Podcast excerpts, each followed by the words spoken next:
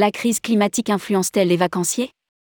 Zoom sur l'enquête BVA pour maeva.com.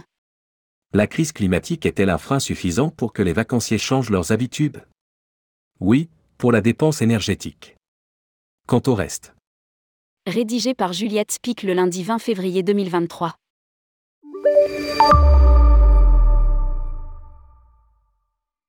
L'analyse d'études et de sondages dépend bien souvent d'où on se place.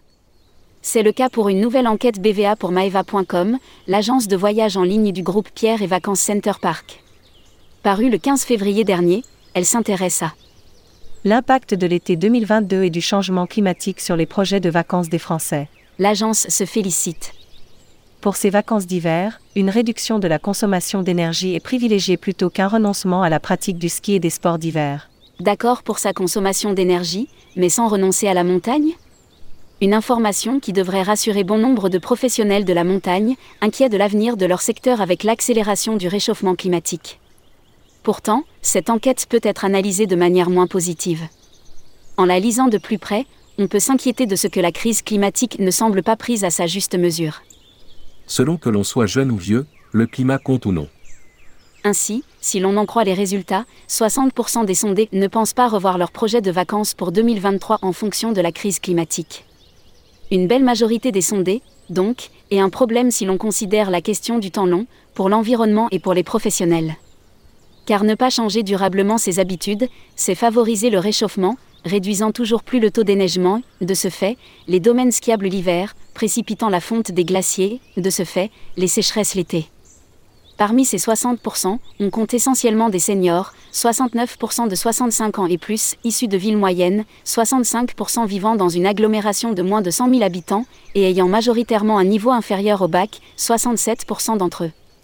De l'autre côté de l'échiquier, parmi les 40%, on retrouve majoritairement des personnes de 18-24 ans, citadins et ayant pour 44% d'entre eux un niveau d'études supérieur, on est donc loin du cliché du bobo.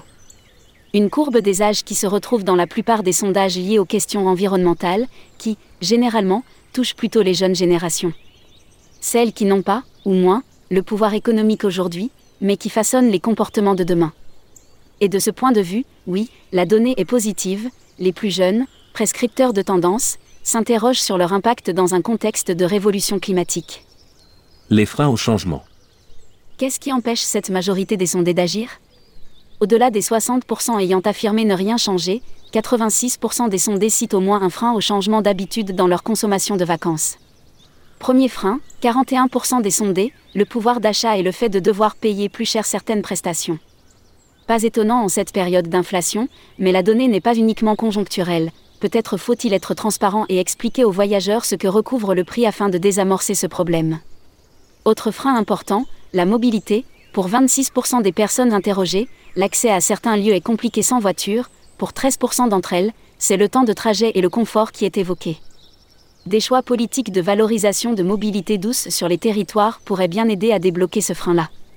Enfin, le dernier point, à propos duquel seule la sensibilisation peut avoir une influence, l'envie ou non de changer ses habitudes.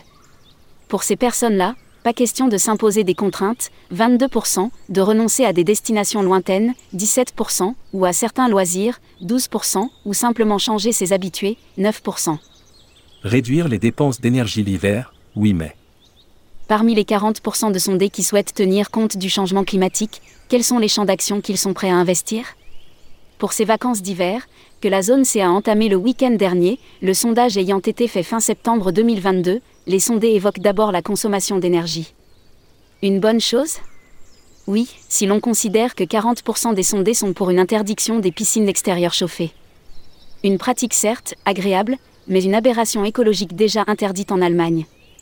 Mais non, si l'on s'arrête sur les 36% qui citent l'interdiction des terrasses chauffées comme action à mener. Qu'ils se réjouissent, c'est déjà le cas depuis le 31 mars 2022. Les autres actions proposées sont bien moins plébiscitées, la mobilité douce, 19%, la réduction du chauffage des hébergements, 13%, et des piscines, 8%, et celles qui sont directement liées à l'activité de ski rassemble peu, interdire les canons à neige, 22%, les pistes nocturnes. 19% et limiter les remontées mécaniques, 7%.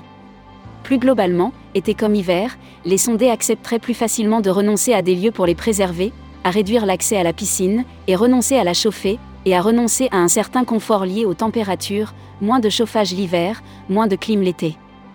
Publié par Juliette Spic. Responsable rubrique Voyage responsable, tourmag.com.